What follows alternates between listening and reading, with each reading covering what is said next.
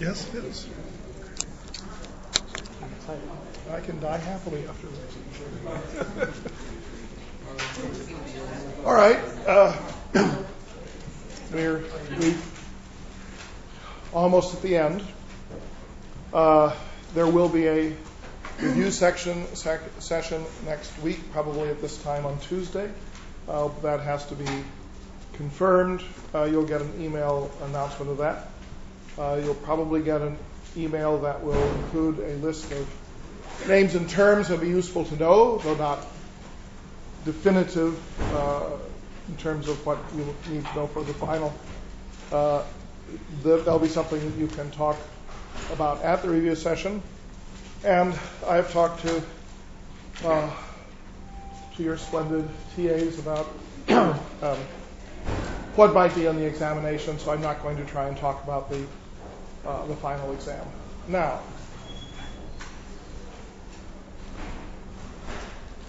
in uh, 1501, we are told, uh, a uh, young man named uh, Ismail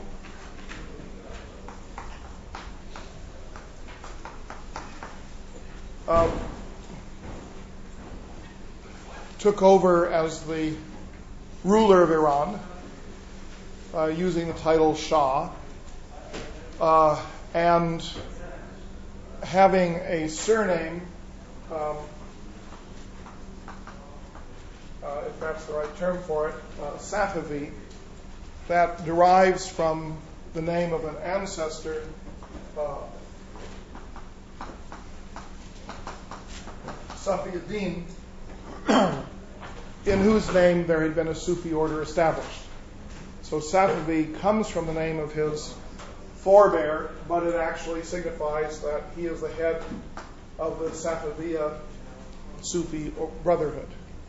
So the state that is established in 1501, which we call the Safavi um, state, uh, bases itself on the status uh, of the head of the Safavi Brotherhood. Um, he was about, what, 14? Um, anyway, very young.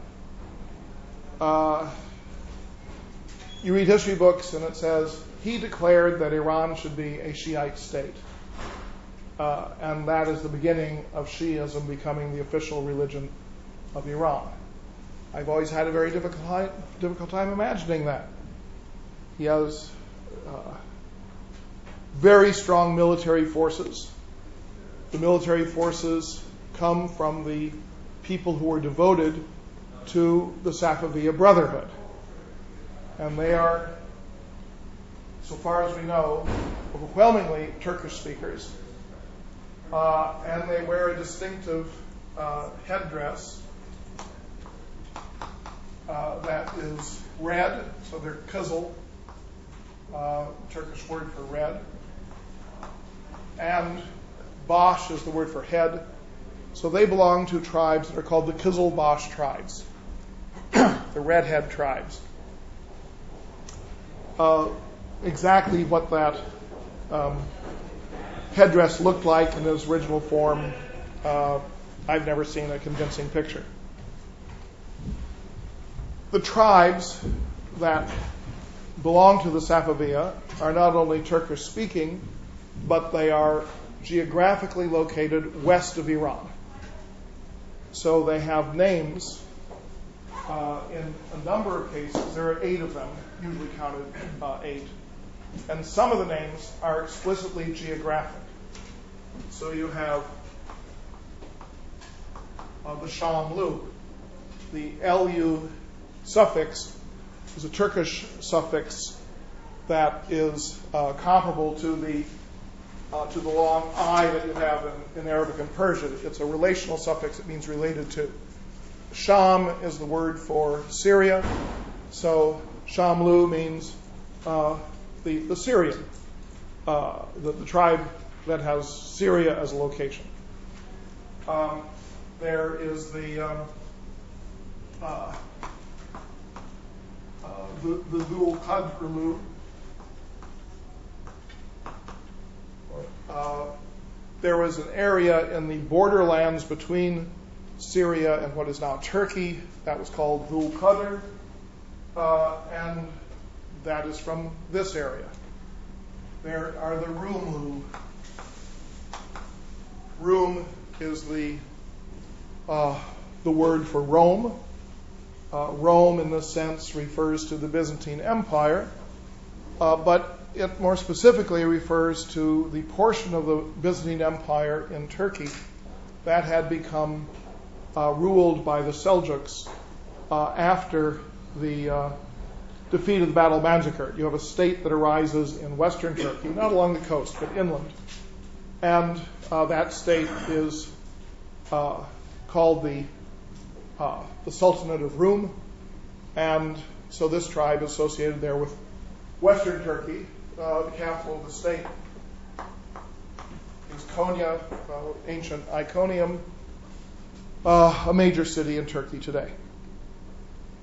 Uh, the other tribes uh, don't have as identifiable geographic names the Tekalu, the Ostajlu, the, uh, the Qajar, the Afshar. Uh, but that name Qajar is one um, uh, to keep in mind simply because that is the name of the dynasty that takes over in Iran at the end of the 1700s and lasts until uh, until uh, 1930. So the, these tribes, at least in a nominal sense, uh, continue to be influential in Iranian uh, political machinations uh, for a very long time. While the Safavid Shahs are ruling, you have a tug of war between various tribes for which one will be the most important. After the uh, Safavids fall in the early 1700s, then people with other tribal bases have a possibility of becoming uh, rulers. So that in one area, at least in the, north northeast, you have a um, uh, member of the Afshar tribe who becomes uh, the Shah for a while. Uh, my point is that the that either as rulers in the later period or as the military props for the monarchy during the er, during the period of the Safavids themselves ruling. These Turkish-speaking tribes, no, over time, probably a lot of them acquired Persian as well. But these Turkish-speaking tribes uh, provide the dominant political force in Iranian politics. Uh, there is no particular reason to believe that the Safaviya Brotherhood, to which the Qizilbash tribes belonged, uh, was Shiite at the time that Shah Ismail declared Iran to be a Shiite state. Um, we simply don't have much information about them, but the information we have, whether it's truly believable or not, indicates that they thought that Ismail Safavi was God. Uh, and therefore, who cares if you're a Sunni or Shiite? Uh, you know, God is not only on your side, uh, God is there, you know, 14 years old, uh, in the, uh, you know, on the throne. Uh, and supposedly this was a, um, a belief that remained strong until the Safavids faced their first significant military defeat in 1514.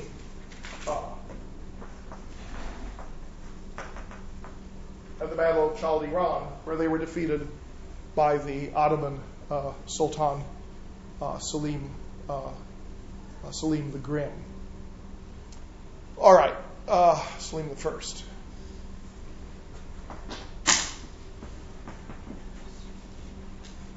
Uh, the Grim is Yavuz literally, it seems to be something more like inexorable than grim, but everybody likes grim. It sounds better. Yeah. Is it, did Shah Ismail, from like the uh, the evidence, is, did he ever consider himself to be the 12th Imam? No, there's no indication that he thought he was the 12th Imam. Uh, when he declares that Iran is a Shiite state, he does not then say that he is the Mahdi. He does not say that uh, that he is uh, the Imam. He remains uh, the head of the Safaviya Brotherhood. But he, he claims to be God or No, it is a, the divinity is ascribed to him by those people who follow him. What he himself thought of himself is is sort of opaque um, because we have uh, only one or two chronicles that really go into this, uh, and they don't pretend to be talking from his point of view. So you don't know what he what he thought. So this is an extraordinary development for Iran. Uh, people who do not speak, who are not primarily Persian speakers, come in from the West, um, in a sense analogous to all of the Turkish speakers who had come in from the Northeast at the time of the, of the Seljuks and afterward. And they uh, exert a domination uh, over Iranian territory. And then you have uh, this extraordinary uh, phenomenon in which um, the Shah declares that the country is Shiite. Virtually every history of Iran sees this as a huge watershed uh, in Iranian history, because some people say this is the the beginning of the the nation state of Iran, uh, because by declaring themselves Shiite, they separate the territory controlled by the Safavids from Sunni territories in Central Asia, from Sunni territories in northern India and Afghanistan, and from Sunni territories to the west in Iraq and Turkey. Um, the, the question of who is putting this dynasty in power uh, can be somewhat complicated because, of course, the, you have the idea that Iran is, you know, becomes officially Shiite. But then, what is Iran? Uh, in the geographical area of Iran that I've talked about for most of this course, uh, you have a uh, a state that is being upheld, strongly upheld by a military force made of Turkish tribespeople. Um, but it's possible that most people who spoke Persian in 1500, say between 1500 and 1600, well, most people who spoke Persian may not have lived in that state. In other words, Persian uh, is the dominant language of Western and Central uh, Afghanistan. Uh, it's the dominant language of Tajikistan, just north of Afghanistan. And there were very large uh, Persian speaking populations in the areas of Central Asia, particularly in the urban areas like Bukhara and Samarkand. Uh, and one shouldn't underestimate the fact that uh, that lots and lots of Persian speakers uh, remain Sunni and do not end up uh, under the control of the Safavids. So when you talk about an Iranian state, are you talking about a geographically bounded, distinctive political entity ruled by a Shah, uh, or you're saying something about uh, speakers of, of Persian. Um, of those, there were Shiites among the speakers of Persian outside of the Safavid state. So you had a lot of Ismailis in Tajikistan. You have a lot of um, Shiites in central uh, Afghanistan among the Hazaras, who claim descent from the Mongols. So it's a confusing uh, uh, situation. But the question historians have asked is why did Shah Ismail turn Iran into a Shiite country? And what did that mean? There are reports in the Safavid Chronicles that um, there were campaigns to go out and sort of root out the remaining Sunnis. Uh, you know, uh, bully boys would march through the street chanting, you know, Ya Ali, Ya Hussein, and they'd beat up anyone who didn't uh, chant along with them. You know, it was a call to persecution. A lot of reason to be skeptical of this. Not, not that it didn't happen. I'm sure it, it happened. But of course, um, 85% of the population is probably living in, in farming villages. They aren't in these cities. And we don't have any report of um, sort of purity commissions being dispatched into the rural hinterland to make sure that everyone is a is a Shiite. And there are some, very few, but there are some rural areas that remain Sunni to the present day. So in the province of Lar, down in the mountains uh, uh, south of uh, southwest of Shiraz, you have villages that are that are Sunni and apparently have been Sunni continually. Um, it seems more plausible to think that perhaps Iran had already become Shiite, uh, and that the um, the effort of these enforcement groups was not to uh, convert people to Shiism, but uh, an effort to either silence or force into exile the the remaining intellectual stratum that was still Sunni.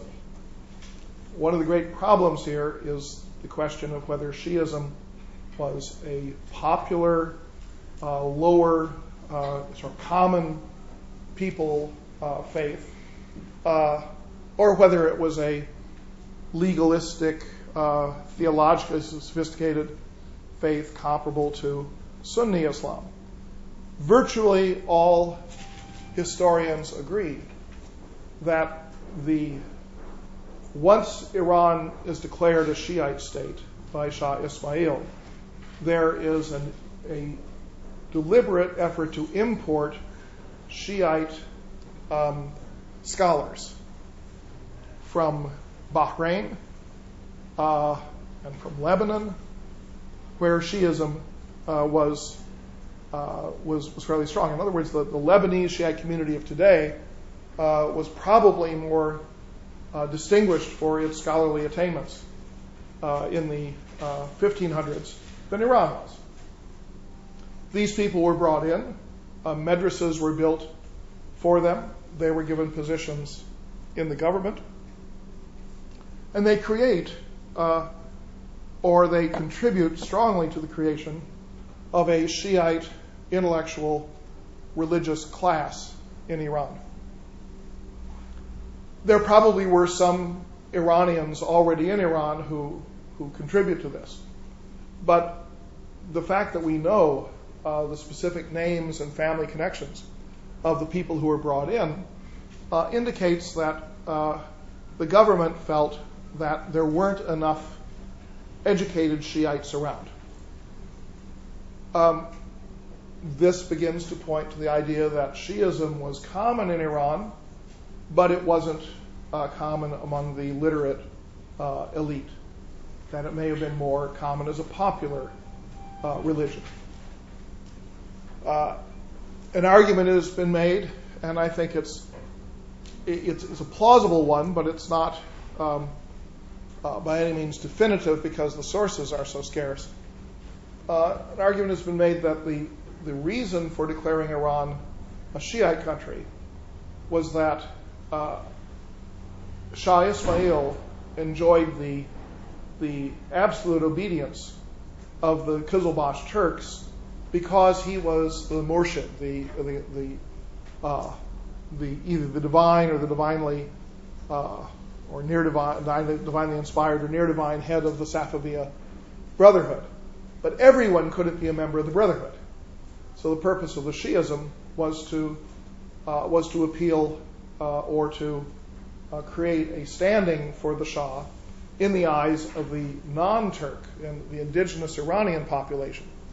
Again, that points to the possibility that Iran was already at a very popular level substantially Shiite and that therefore Shah Ismail was simply installing himself uh, as the, uh, leader of, uh, of a country by saying we, the country is now Shiite.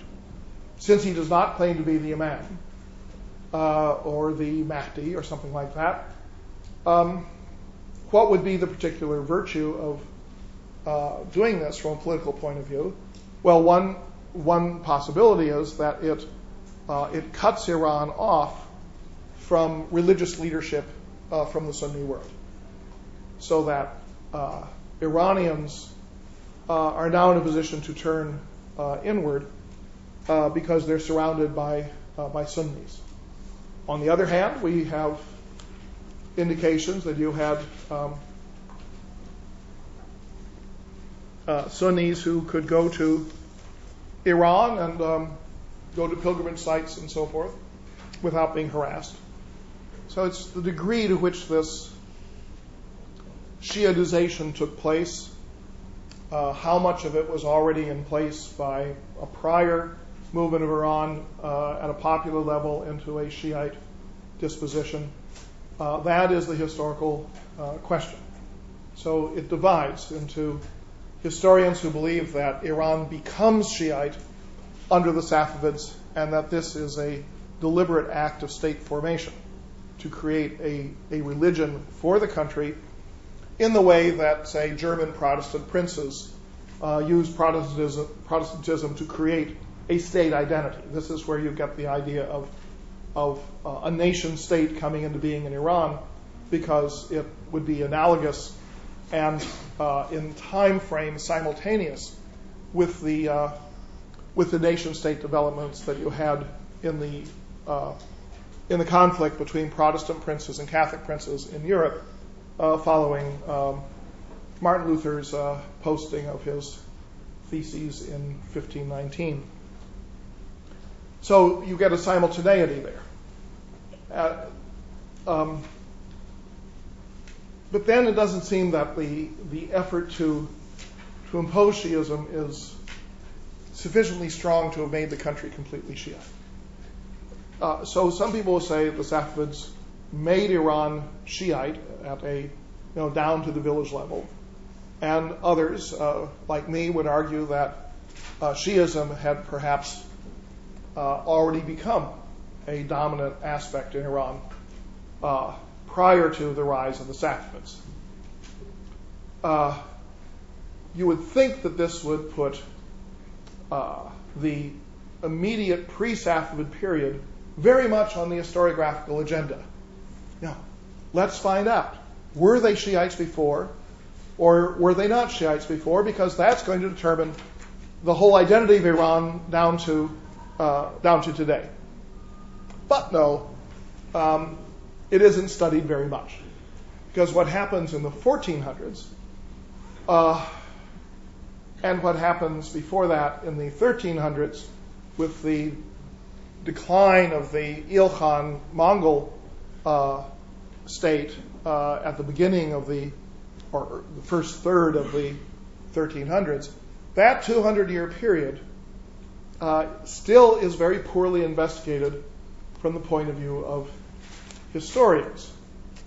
Uh, that is to say, of conventional historians. Art historians have a field day. This is a great period for Iranian art. Literary historians have a field day because it's a great period for Iranian literature. It's just that political and religious historians um, don't know quite where to go. So this period from 1300 to 1500 uh, is what I want to talk about today uh, because the history of the Safavid Empire is not part of this course. I'm just trying to point out why this period is um, is so important. One of the few good books written about this period is uh, John Limbert's book on uh, on Shiraz, uh, which I think everyone's been asked to read. Isn't that right? Yeah. Okay. Um, it's interesting that uh, I was a co-director of that thesis back in the uh, before 1970. Uh, John Limbert went on to have a distinguished career in the foreign service. He was a hostage um, in the Iranian Revolution. He ended up being an ambassador. He retired as an ambassador. He's now on the faculty of the U.S. Naval Academy. He wanted to publish his thesis, uh, what, 1970 to, I'll say, 35 years had elapsed, 30 years had elapsed, and there was nothing new to read. Uh, that, that gives you an index of the, the pace of historical uh, progress in this particular area. So it remains a good book, uh, uh although he did very little change uh, from when it was a doctoral dissertation. Uh, all right. What is what is the problem with the four, with the 1300s and the 1400s? Uh, one of the problems, of course, that I've already mentioned, and which I want to expand upon, is this question of the Mongols being the great attractor. That everything gets sucked into the, the question of the Mongols and the horror of the Mongols. Which means that other causative uh, factors tend to be uh, underplayed, and the Mongols are seen perhaps as a cause of things that they may have had nothing to do with. it is one of the commonplaces of Middle Eastern history in general um, that we talk about the post Mongol period. The pre Mongol period and the post Mongol period, as if that is the, uh, the big dividing line. We don't talk about the pre Turkish period, or the post Turkish period. Uh, we talk about the pre Mongol and post Mongol. Convenient because the Mongols came, uh, they killed, they went, all, all done. I mean, you have a nicely bounded uh, Mongol episode, but it's that, that chronological finiteness of the Mongol experience that raises suspicions that maybe they weren't they weren't that maybe the toxicity of their rule was not the sole poison that was under um, was play at that time. Obviously, I have uh, tried to make an argument in this course and in the book that I have coming out that Iran went through a powerful decline before the Mongols came. I'm not going to, re- to repeat any of that. I've already repeated it four or five times. Um, but you could make an argument that instead of talking about the post-Mongol period, we should talk about the post-Caliphal period. In other words, which is more important? The ending of an institution that began the day after Muhammad died and ends uh, when the Mongols uh, take Baghdad in 1258. That's an institution that has been around for hundreds of years. Or, the, or is it the Mongols that are the important thing? Is it the, the killed, the killie, or the killer?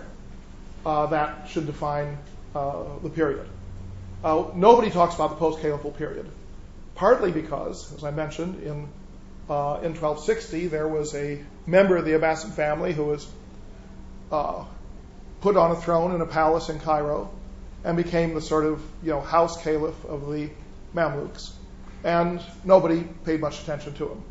And the last of that line of sort of shadow caliphs, as they're sometimes called, uh, comes to the end when the Ottomans take over Egypt in 1516. Uh, so the fact that the Abbasids are not definitively gone uh, diminishes the sense of the caliphate is over, and the fact that the that the Ottomans after 1516 occasionally uh, talk about themselves as caliphs, and then in the late 19th century vociferously talk about themselves as caliphs. That again um, diminishes the sense that this is a post-caliphal period. But I would suggest that we should pay more attention to this. I've already given one reason, and that is the rise of the pilgrimage uh, and the degree to which uh, the pilgrimage uh, becomes more of a center of Islam in, a conceptual sense than the caliphate. This is illustrated in the in the emergence of Mecca, Medina as major educational centers with large madrasas, none of which were in place before the uh, before 1258. Uh, and it's also indicated by the uh, by the, the, the use of the word haji, whereby someone who goes on the pilgrimage uh, has a title that they can attach to their name. And depending on where you are, there are other things um, associated with that title. Uh, there are places, for example, where, say in East Africa, where once you've gone to the Hajj, you can paint the door of your house green or do something else. I mean, it's, known who was, you can wear a different colored turban if you're a Haji. I mean, if you're from uh, Malaysia in Indonesia, you'd better have Hajj somewhere in your name. I mean, Hajj is just a very important thing. But it wasn't before the end of the caliphate. All right, that only applies to a fairly small number of people. Most people don't make the pilgrimage, although everyone aspires to sometime in a lifetime, but most people can't do it. They're just, it's just too difficult. Are there other things? Well, you'll get a straw in the wind in that period from 1258 to 1260, when in certain places people tried to look to create a new caliph. Uh, as I mentioned, the, the ruler of Tunisia, who's of Moroccan origin at that time, uh, was recognized as a caliph in his territory. The governor of Mecca, who was a uh, a member of the family of um, of Muhammad's uh, of, Ali's son Hassan. Uh, he is recognized as the caliph by some people. Uh, his family remains uh, governors of Mecca uh, down to uh, World War One. Uh, and they're members of the family of Muhammad, so you know maybe they had a certain plausibility in claiming the caliphate. Uh, it's just that nobody cared because um, there was no army at their disposal. But what it what it indicates is that you know, do you need a personal uh, a personal uh, image, a, someone who is the who is the point source of, of, of the faith that you can focus on. And um, the caliphate had become increasingly, from 945 on, 100 years it's under the control of the Buyids, who are Shiites. Then the next 100 years under the control of the, control of the Seljuks, who are Sunnis but don't allow the caliph much wiggle room. The caliphate by the uh, by the end of the 1100s and the beginning of the 1200s have become, as I've mentioned before, something much closer to a papal figure, a person of great um, religious authority, a um, lot of pomp and uh, circumstance, but with no uh, no temporal authority. The temporal authority had been drained off uh, into the office of the sultan. The sultan, who in and of himself has no religious authority at all, he is simply the the, uh, the holder of power two things that happened uh, primarily after 1258 suggest that people in many areas wanted to have an increasing, uh, they wanted to have a more visible and identifiable source of religious uh, authority, charisma, personal, model for behavior, and so forth. Those two things are the uh, the rise of the Sufi brotherhoods, none of which is particularly distinctive prior to 1258. In other words, it's um, during the Mongol period that the Sufi, that the Sufi brotherhoods uh, begin to become important. Uh, by 1500, uh, in the main cities uh, in the uh, in the Islamic world, uh, most adult males belong to at least one Sufi brotherhood. I mean, that's the, the rapidity with which uh, this movement rises. 250 years, and it is the dominant uh, form of, of active piety for most people, uh, even though it uh, comes in many, many different flavors. The other thing that happens at this time is that there is a rise in the importance of members of the family of Ali. The members of the family of Ali uh, always had a certain uh, prestige. They were called the people of the house. Uh, uh. Uh, they had a member of the family in major cities whose job it was to keep the records of births and deaths. And he was called the, uh, Naqib. Uh, it was his job to make to keep track of who was a member of the family of Ali.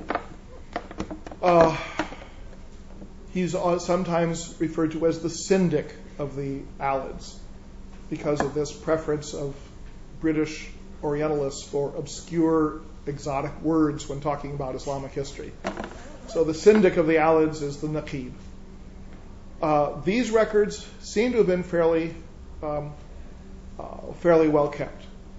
Uh, people who today in the Middle East claim descent from Ali, in many cases, though not uh, universally, will produce, if you ask them, or say they can produce if you ask them, a, uh, a shajara, which is a, fam- a tree. It's a, a family tree that will show all the marriages and intersections and so forth uh, going back to the uh, uh, to, to early members of the family of Ali. Uh, the idea of having such a genealogy, whether it is spurious or whether it is real, uh, is suggestive of the degree to which membership in the family of Ali uh, was took on a very uh, important um, role. On the other hand, the Naqibs did not do a very good job because the expansion in the number of people belonging to the uh, to the family descended from the Prophet is extraordinary. Um, let's say in uh, oh Mauritania, along the Atlantic Ocean, uh, half the population are descended from Muhammad, uh, and they're the the, the Sharifian tribes. Uh, Morocco has whole tribes full of people descended from from the Prophet. Somalia is full of descendants of the Prophet. Um, it's clear that descent of the Prophet was not a precise thing. Uh, in, but that's more true in the outlying areas than in the in, in the center, in Iran, Iraq, Syria, uh, Arabia, and so forth. Um, the um,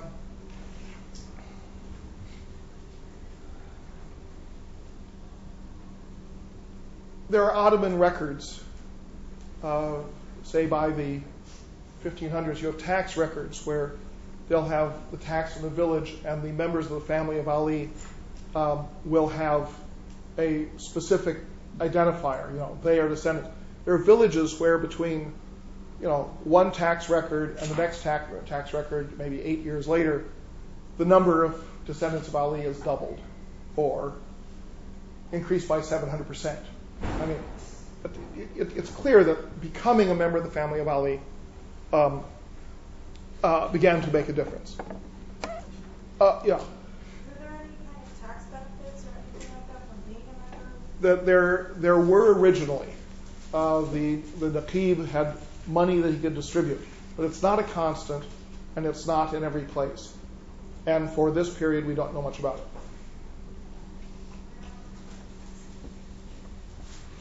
But the members of the family of Ali um,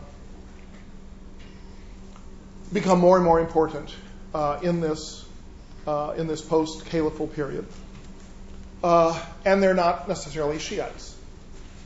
So the governor of Mecca is a of that family. They're descendants of of uh, Ali, but they're not Shiites.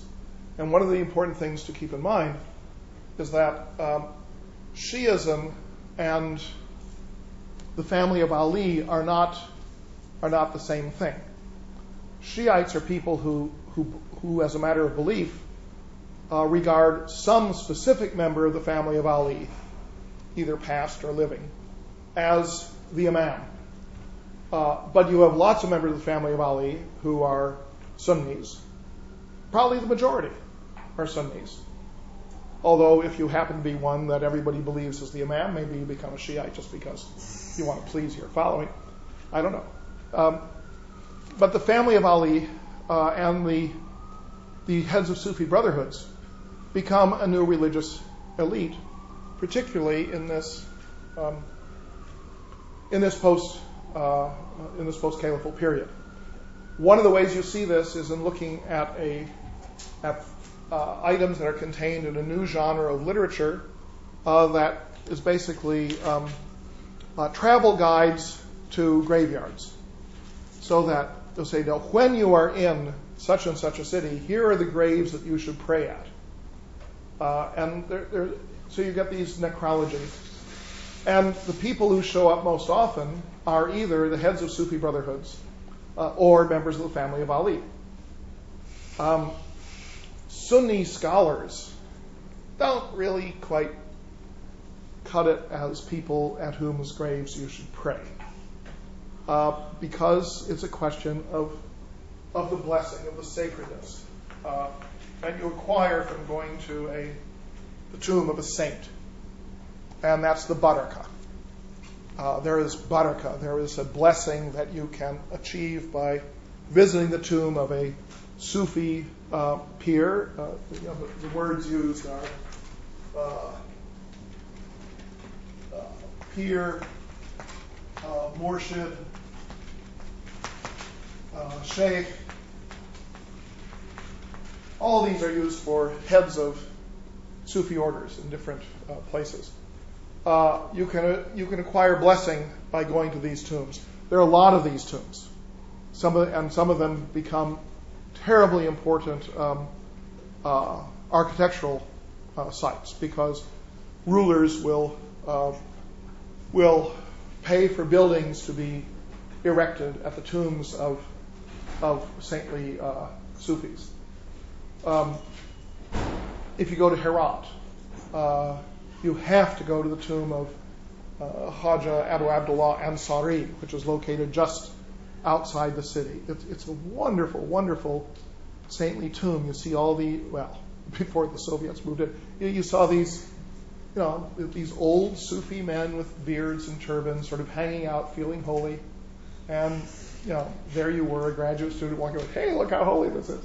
Um, but, uh, but one of the things that you happen, that happens so often in these tombs is that there will be a tree growing out of the grave or next to the grave and it'll be a large old tree. And what you can do with the tree is that you can, say, pray to have a son. Then you can take a little bit of cloth and you can tie it to the tree.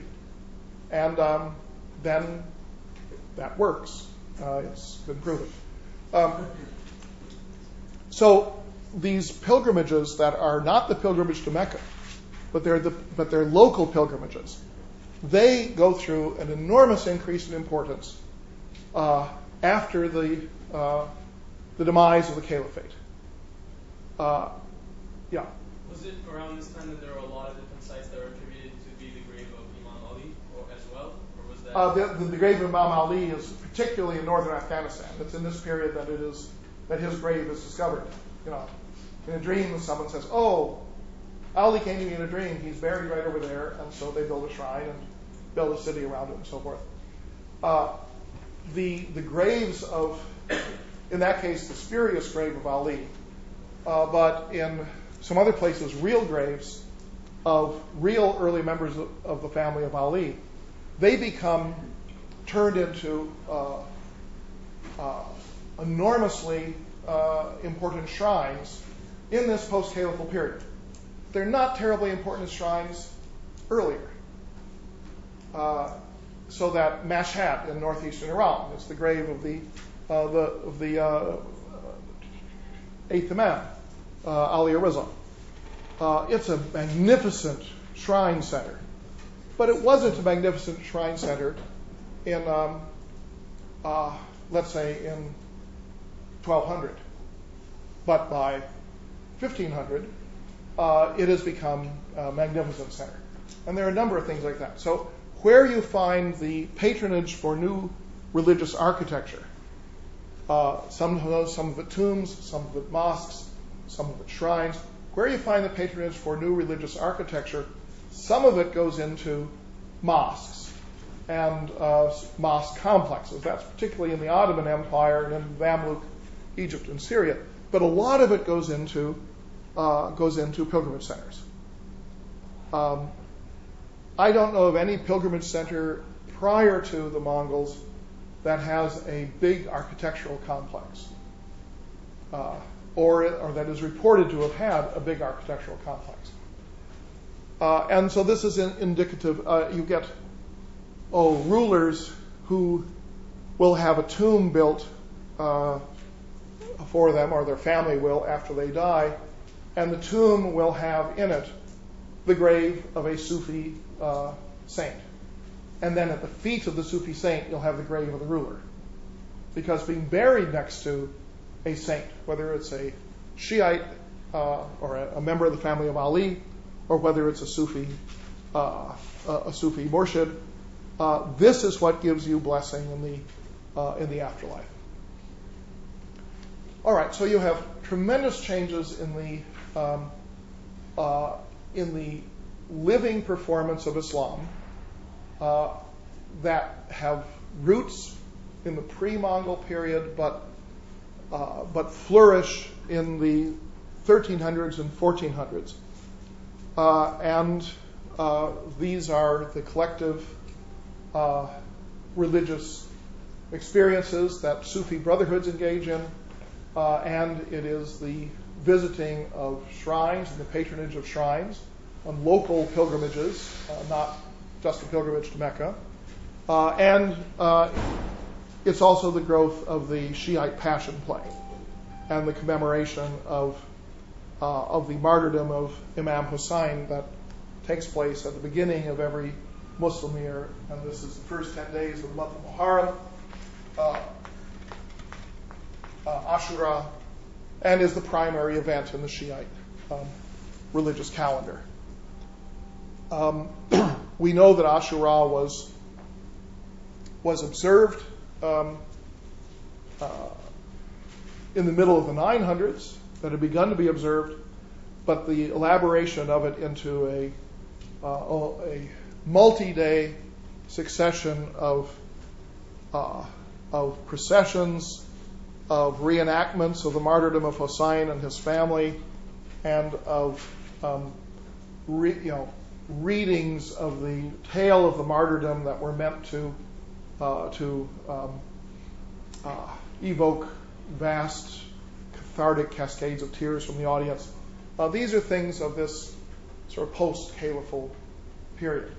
Uh, you should keep in mind that that the there are Sunni areas where the uh, the martyrdom of Hussein is recognized, and not just in Shiite areas. So Indonesia, for example, will uh, will always observe the death of Hussein. You you know you take a coffin down to the sea and you float it out into the sea. It's a good old Hindu practice, uh, retooled for uh, Muslim purposes. Um, so what I what I'm trying to say here is that this is a period of enormous change in Islam, uh, phenomenologically, let's say in the way it is experienced and practiced as a religion, and it happens to to come on the heels of the end of the Abbasid Caliphate. Now it's also post-Mongol. So this would be part of the case for saying that it is a, uh, a post-Caliphal period that you should think about rather than a post-Mongol period um, uh, in strictly the political sense. Nevertheless, what happens politically cannot be ignored. Uh, as with most states, the Ilkhan state uh, falls apart um, in a uh, somewhat gradual fashion. The last ruler dying, as I mentioned, in 1335. But by that time, pieces of the Ilkhan state had already become more or less under local ruler. And there's a parallel between what happens as the Abbasid state decays in the 900s and you have the rise of local Iranian dynasties uh, in different parts of Iran uh, you know, that Dr. Kamali talked about. And what happens with the demise of the Ilkhan state, you have local dynasties in different parts of Iran. Always a puzzle for historians. How do you handle a whole bunch of local dynasties where once you had a nice, convenient central uh, central state? Um, in the late in the, in the, Abbasid period, when you had the decline of Abbasid power, uh, the themes that you talk about when you talk about local dynasties are: Are they Persian? Uh, if so, what social force do they represent? What are the claims of the rulers in terms of their origins and so forth and so on? Uh, those aren't really the issues that arise with the decline of the Ilkhan state. So in southwest Iran, um, you have. Uh, I pressed too hard, don't I? Uh, the Injuyid state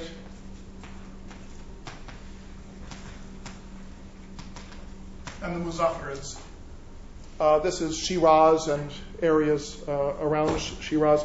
Inju was a term uh, that refers to, um, to a position in the tax administration.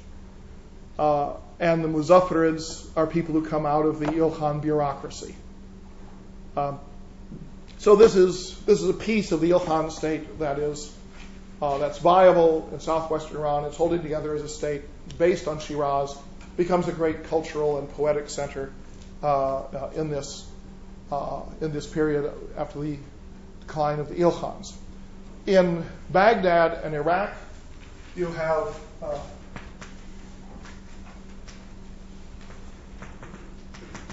the Jalayirids, a tribal dynasty that is much more uh, oriented toward nomadic pastoral uh, pastoralism, or at least armies that come out of a tribal pastoral base. The Jalayirids were Mongols.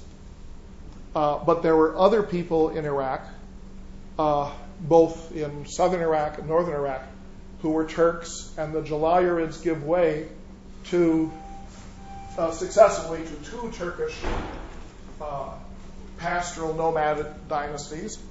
Uh, one is called the uh, Kara uh, Koyunlu, and the other one is called the uh, uh, the Ak. Uh, I'll spell it this way. Of the Ak Koyunlu. Koyunlu. Uh, Koyun, uh, sheep. Uh, Lu, you know, characterized by sheepishness. Um, Kara, black. Ak, white. The black sheep state followed by the white sheep state. And succeeding the Mongol Jalayirid state. Didn't you want to know this?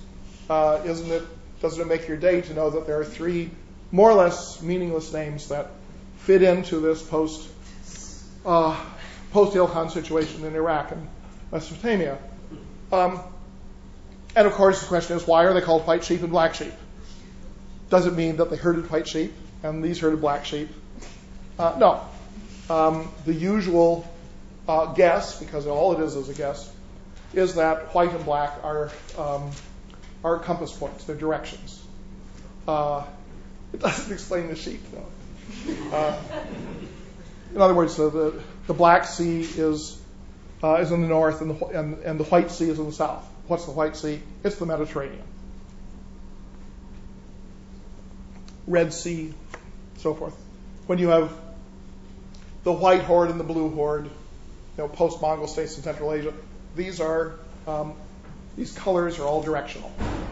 Uh, the Russians probably um, uh, the word probably is directional. That they were the Rus, and the Rus means the people who are red, and it probably means the people uh, who, for whom there's a directional uh, significance for the word red. There is a long, long book expounding this. Um, uh, a guy who had AIDS and was going to die, and he had this massive manuscript. Could he possibly publish it before he dies? And I found a place for him to publish it, and it was published. And I don't think anyone has ever read it. But, uh, but if you want a study of directions um, uh, and their their their occurrence as uh, as political and geographical uh, titles. I can find the book in my office, which I have not read. I only read part of it, and um, and give you the reference. Uh, now, the last of these, uh, the Akkoyunlu, these can also be spelled with Q's if, you're, if you like. Uh, this is the dynasty that under which the Safavids uh, take their origin.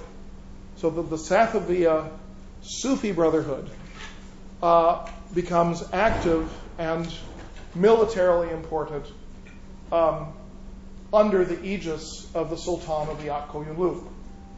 So that Ismail's grandfather and great grandfather are uh, religious leaders who are active um, under the uh, Akkoyunlu, but they also are developing an independent military capacity particularly on the frontier, because there is a frontier in northern, in, in northeast Turkey, uh, northwest Iran, uh, that was attractive and active at this time, and this was the frontier against Georgia.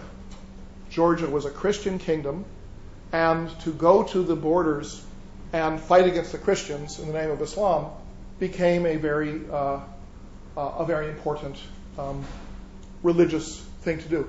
The notion of a of a zealot warrior who travels to the border in order to to kill and be killed is uh, is you, it happens all the way through Islamic history, and it's happening today. Uh, you know, unfortunately, but it but it's pretty much constant for very very small numbers of people. Uh, to do this at that time, uh, and even in the pre-Mongol period, uh, the term used was Ghazi, uh, which means a frontier fighter for the faith. And the uh, the Ak uh, uh, the Safavid leaders who worked on the Ak uh, sometimes acquire the title of Ghazi. Uh, I mention this because at the same time, you have the rise of an Ottoman state from about 1300 onward in western Anatolia, and uh, numerous historians have written on this as a as a Ghazi state. Was it or was not a Ghazi state? Was it the frontier against the Byzantines that attracted warriors to this state in northwest Anatolia so they could fight against the Christians? Uh, and scarcely any of these people who write about the Ottomans as Ghazis notice that the simultaneously the Safavids are claiming to be Ghazis uh, far to the west, fighting against the Georgians uh, rather than fighting against the, the, the, Christians. So the Ottomans do not have a monopoly on the word Ghazi. Uh, okay, so uh, what happens in this Mesopotamian track is tribally based uh, military forces, Jalayirids, Karakoyunlu, Akkoyunlu. Baghdad is important under the Jalayirids, although it's uh, been destroyed. Know, obviously to some degree is rebuilt, but it loses its importance as the as the uh, political uh, center moves northward into uh, northern Iraq and in particular into eastern Turkey. The reason this happens is because the main outlet for commerce uh, coming from from the east, uh, Silk Road commerce, uh, become shifts from the Tigris and Euphrates Valley and the Mediterranean Sea to the Black Sea. So uh, within the territory of the uh, of the Akkoyunlu, uh, you have the city of Trabzon, uh, classic, classical Trebizond, and that becomes a, an important seaport on the southern side of the Black Sea.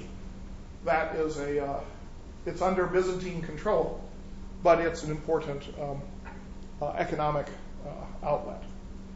All right, so southwest Iran, you have Injuyids and Muzaffarids, uh, Iraq, Mesopotamia, eastern Anatolia, uh, Jalayirids, Karakoyunlu, Akkoyunlu. There's a lot more to all this, obviously. Uh, particularly, everybody is named Hassan, and so they're distinguished. You have Big Hassan and Little Hassan and Long, Tall Hassan and so forth. Uzun Hassan, Küçük Hassan, Bozorg Hassan. Um, but I'm not going to go into that. Okay, now, uh, in the heartland of Iran, uh, well, what had been the heartland of Iran uh, in the pre-Seljuk period, that is to say, the area where the great cities uh, that had benefited from my imagined cotton boom uh, were located. Northern Iran, Khorasan, you know, western end of, Central Asia. Um, there you have strange things happening. The cities do not revive, but you get uh, small localized states that are kind of harbingers of things to come, even though they have nothing to do with the Qizilbash uh, tribes. Uh, one of them is located centered on the in the, the city of Sabzavar, which really wasn't much of a city and still isn't much of a city. Northeastern Iran, western of Nishapur, and uh, they're called the uh, Ser. The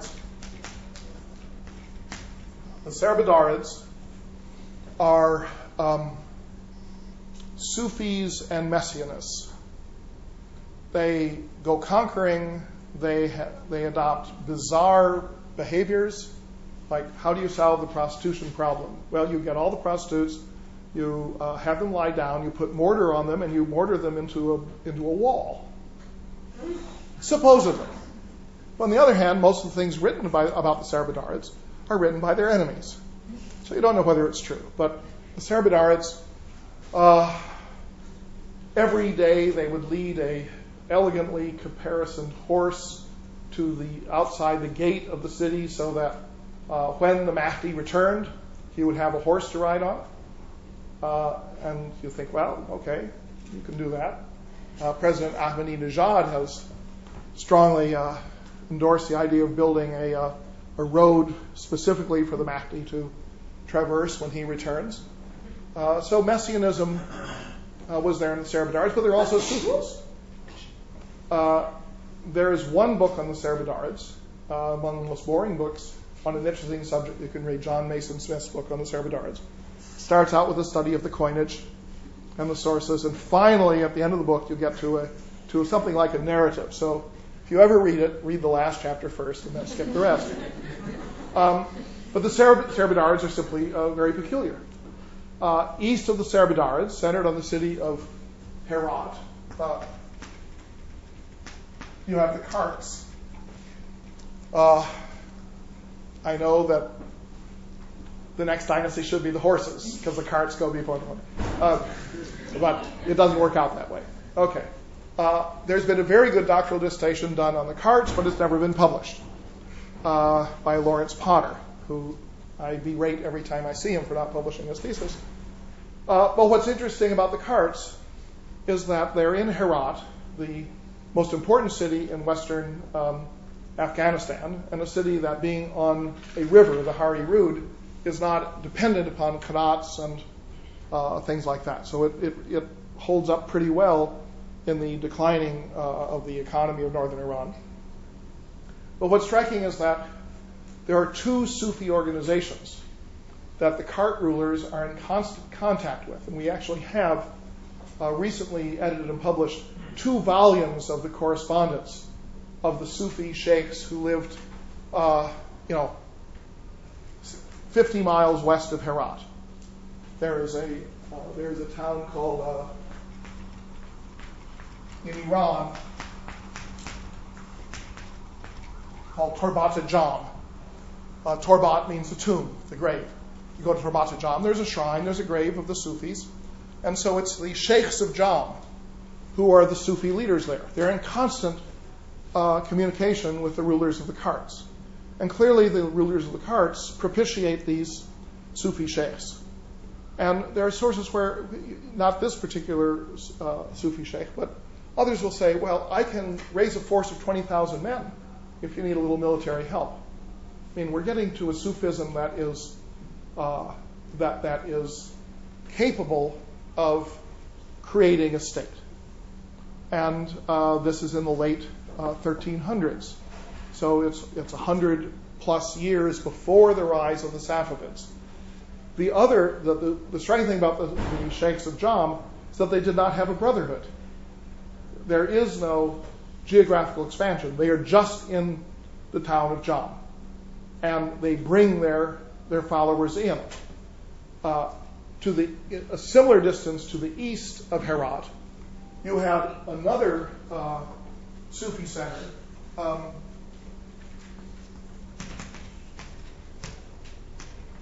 the town of Chisht. Uh, now, the Chishtiya, the Sufi order that is founded in Chisht, expands enormously and becomes uh, one of the most important uh, religious organizations in Muslim India. So Chishtis are really important in the history of Islam in India, whereas the Sheikhs of Jam don't spread at all. From the point of view of the Karts, they want to be on good terms with both the Sheikhs of the Chishtiya and the Sheikhs of Jam because you're not going to have any political legitimacy um, as a secular dynasty unless you can hook into the, uh, the new spiritual currents uh, of the time. Uh, there, are, there are some others. The, uh, are down along the, the Persian Gulf Coast west of the Muzaffarids, and they are messianists. They're Shiites who are uh, who are expecting uh, the Mahdi and so forth.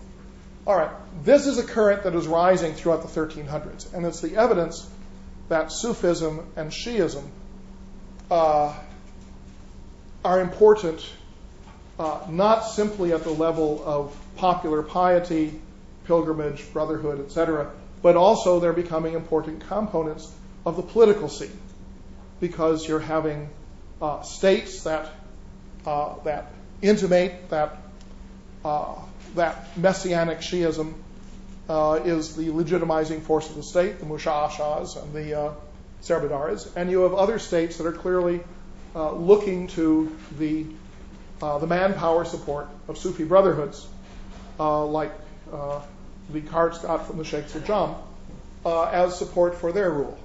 So here in the say by the 1370s or so, um, you're beginning to see the new shape of Iran. It is strikingly similar to the shape that Iran uh, has from 1500 on. And it's one of the reasons why I'm so uh, disinclined to believe that Iran was Sunni and then becomes Shiite. Uh, Iran is suffused with religious political activity, uh, and that religious political activity is almost entirely non uh, non-Sunni, at least in the sense of the Sharia and the, the ulama and so forth and so on. There are no famous madrasas, really, in Iran at this time. The, great madrasas are arising elsewhere. Iran is no longer a scholarly center. It is a center of religious passion that is um, uh, seems to affect people from the village level all the way up to the level of legitimizing the state. Now, you would think that out of this, uh, you might have a state that would gel in the way the Safavids do in 1500. But then you have, you have something that intervenes and cuts it off. Uh, a Turkish uh, tribal leader uh, in Samarkand or outside of Samarkand uh, manages to put together the same kind of huge conquering army that Genghis Khan had. Uh, he's a damad. He's a he's a mar- he's married into the family of the Khans, but he's not a Mongol. He's a Turk. Uh, his name is Timur. And because he was lame, he was called Timur the Lame, Timur Lenk. And so he is the person who becomes uh, in uh, Western thought Tamerlane. Uh, the story of, the, of Tamerlane or of Timur is a uh, glorious story of, contact, of conquest that I don't have time to talk about. But he conquered everybody. Um, he particularly went on numerous campaigns against Mongols to the north of him who were descendants of Genghis Khan because he was always fearful that the fact that he wasn't of the family uh, would undermine him. So he fights them. He goes on numerous campaigns against the Georgians because killing Christians is always kind of kind of good. Um, hmm?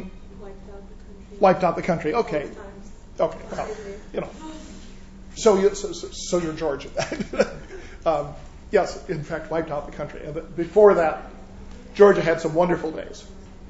Uh, Timur come, comes, he kills everybody. This is another of these pillars of, uh, these uh, pyramids of skulls. Um, Timur destroys all of the post Ilkhanid states in Iran. The Serbadarids are swallowed up, the Karts are swallowed up, the Muzaffarids are swallowed up, everybody is swallowed up. Timur creates an empire that stretches uh, pretty much from Damascus, uh, where he had a personal uh, conversation with Ibn Khaldun, uh, the great Arab historian, uh, to um, to Delhi. You know, he sacked Delhi. he was on his way to China when he died, and the Chinese said, "Oh boy, We dodged a bullet there. Um, uh, and yet, he had a wife who was Chinese, and the great mosque he built in Samarkand uh, was for her. Uh, he was an extraordinary conqueror. Uh, he had the practice, besides killing people, of bringing in artisans and architects to Samarkand. And they have created in Samarkand this absolutely magnificent uh, suite of buildings uh, for the Timurid period that make Samarkand a really must, you know, visit center. Yeah. Sultan, where would Bukhara and Samarkand be today? Uzbekistan. Yeah. Fly to Tashkent, take a bus to Samarkand and Bukhara. Bukhara is kind of a dump. It has some very old buildings, but it doesn't. It's not. There's nothing flashy. They have buildings go back to the Samanid period. There are three buildings go back to the Samanid period. But Samarkand, wow, that is spectacular. Really spectacular. Now, buildings ornamented completely with um, with turquoise and uh, glaze and uh, glazed tiles and so forth. Anyway, forget about that. Um, uh, Timur was not blessed in his progeny. He had various progeny, no one of his particular talent.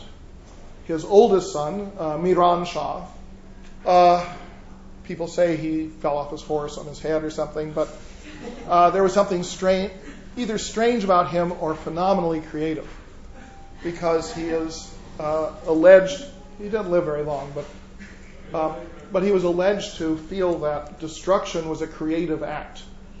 So that it took a great person to build this mosque, it takes a greater person to destroy the mosque. Um, you think that that's really nutty.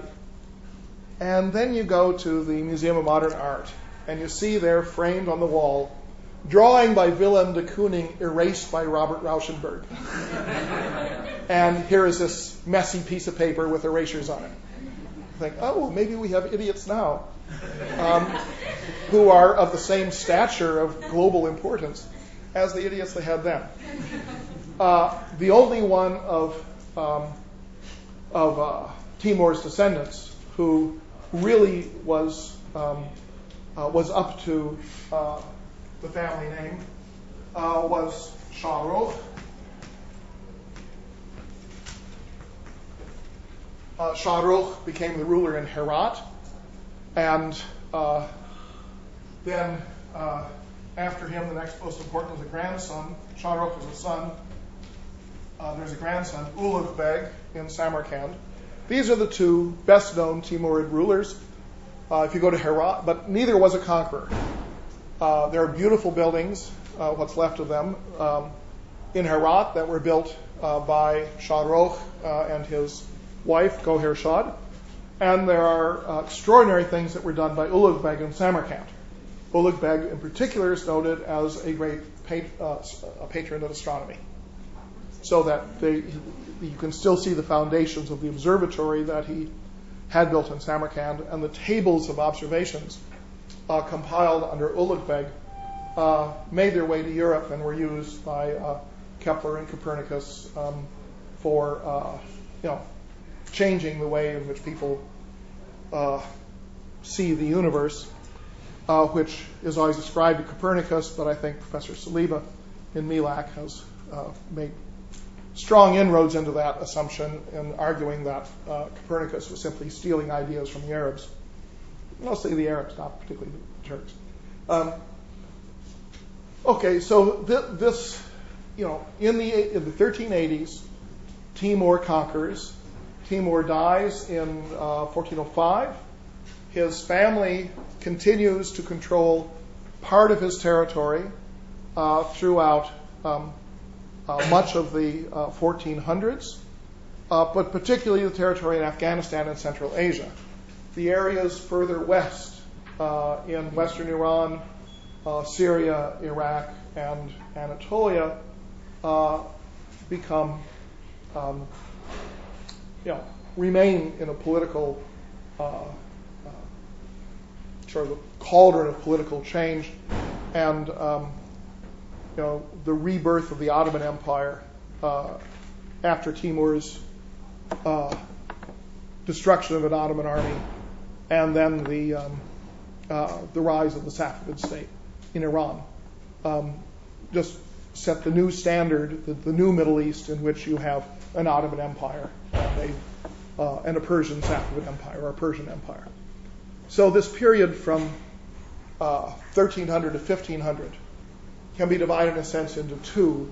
One from 1300 to the 1380s, where you see the seeds of what becomes a Sufi Shiite uh, state of the sort that the Safavids uh, you know, successfully turn into a uh, into a major political uh, formation, and then the from the 1380s through much of the 1400s, the um, the rise of the uh, of Tamerlane and the Timurids, which seems to defer this Sufi Shiite uh, political force for a century, and then it comes to fruition with the Safavids. Yeah.